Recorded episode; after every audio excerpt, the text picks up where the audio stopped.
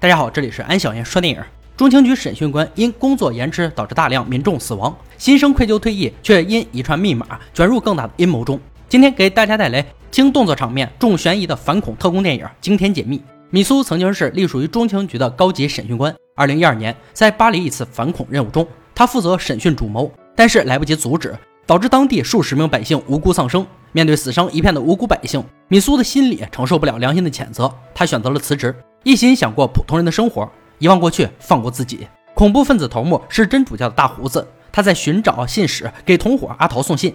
阿桃准备在这里制造更惨烈的恐怖袭击。这次是年纪不大，但是很聪明的信使，但是他在行动中被中情局抓获，而之前安排的审讯人却死在了游泳池，医生判断为心脏病发作。中情局了解到，恐怖分子这次可能要释放马尔堡病毒，制造暴乱。这种病毒比埃博拉还可怕。埃博拉是非洲一种传染病毒，感染者高烧不退，全身溃烂而死。根据情报显示，病毒来源地是俄罗斯。中情局必须将此事扼杀在摇篮里。因此，米苏的领导找到他，邀请他回到中情局协助破案。第二天，在公交车上，有人给了他一串中情局专用编码。米苏跟着他来到了关押信使的审讯室。信使坚信这次任务是真主的使命，怎么也不肯说出实情。当米苏拿出大胡子炸毁敦煌号客船照片时，信使的心理防线彻底崩塌了。但是他知道接头的暗号，其余的一无所知。正当米苏要把审讯结果上报的时候，米苏接到总部打来电话，总部那边还在等米苏去审问同一件案子。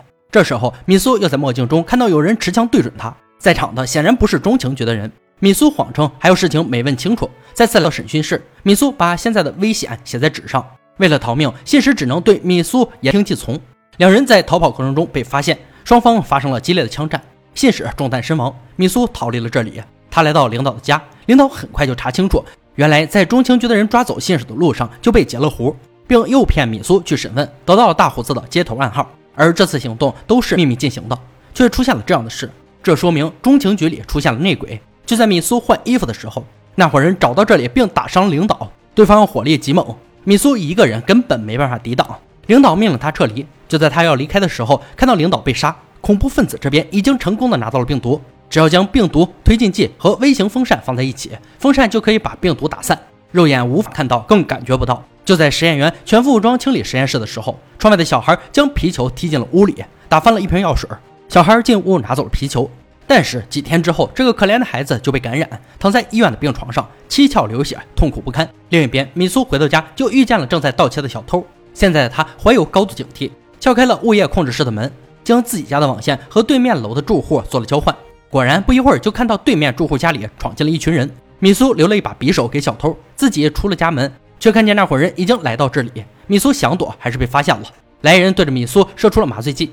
就在米苏迷迷糊糊之际，看到小偷打倒那些人，并带他离开了。小偷得知米苏面对的麻烦，他自称是参加过伊拉克战争的退伍军人，叫杰克，愿意留下来帮助米苏对付恐怖分子。两人来到真主教区，找到了小黑，帮忙联络大胡子。得知大胡子经常在一家饭店用餐时，三人找到了这里。大胡子告诉米苏，毒气弹的事已经被组织命令停止，而阿桃因为参加宗教事务，遇到了各种机构的劫持，而且一个比一个野蛮，也是因为不断受到侵害。他对西方的愤怒已经丧失了理智，多年来他已经在仇恨中失去了自我。但是毒气弹到底要在哪里使用？每个连接都是独立的，只有见面才能了解清楚。米苏从大胡子口中得知了暗语，并得知在晚上六点，恐怖分子会在一个船屋见面。得到重要消息后，两人在离开的路上，米苏在杰克的话里发现了漏洞。虽然杰克再三狡辩，米苏还是坚持和他划清界限。此时杰克知道自己也瞒不下去了。拿出刀和米苏对打起来，米苏身手矫健，两人打得不分上下。但她终究是个女人，还是被杰克制服，然后带着米苏准备去往停车场。在电梯里遇见了一个身材魁梧的哥们儿，带着两条大狗也进了电梯。米苏看着两条凶猛的大狗，心生一计，他偷偷的将狗嘴上的防护罩扯下，快速的打了狗主人一拳，背过身去。大狗看到主人被打，朝着杰克扑了过去。小黑在楼下听到了电梯里发出的响动，知道出了事，迅速向电梯跑去。当电梯门打开的时候，电梯里狗主人浑身是血，那条狗已经被杰克打死，杰克也受了伤。他把怒气都撒在了米苏的身上。就当他逼问米苏暗语无果的时候，想开枪杀了米苏，小黑冲了出来。怎奈他的功夫实在太差，反被杰克打倒在地。危急时刻，狗主人对着杰克开了枪，并放出了那条凶恶的大狗。中情局这边知道孩子被感染，做了隔离措施。女警长知道病毒一旦扩散，后果不堪设想。而最让他害怕的就是物化传播。他已经组织人手阻止恐怖分子的见面，小黑也被安排成了接头人。米苏知道小黑没有任何军事训练，担心他的安全得不到保障，亲自给他检查安全装置，并对他时刻关注着。天黑以后，警方的狙击手做好准备，小黑则来到木屋的木桥上等待接头人。女警长告诉米苏，她最在意的那场爆炸事故。法国安全局做了调查，根本不是米苏延误了时间，是有人得到消息，故意拖延，酿造了这场惨案。而死亡人数也远超米苏知道的数字。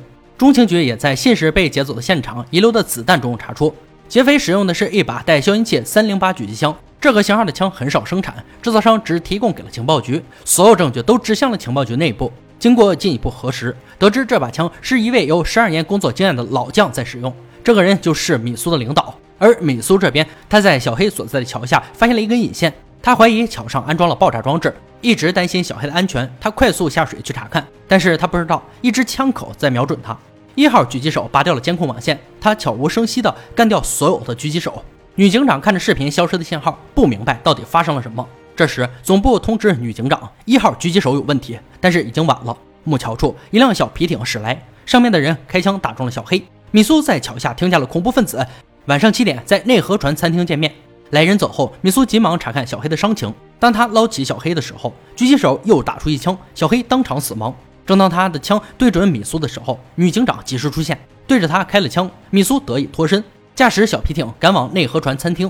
另一边，恐怖分子成员将病毒放进了体育场的通风口。当他出来后，发现体育场人声鼎沸，其中还有大量的孩子。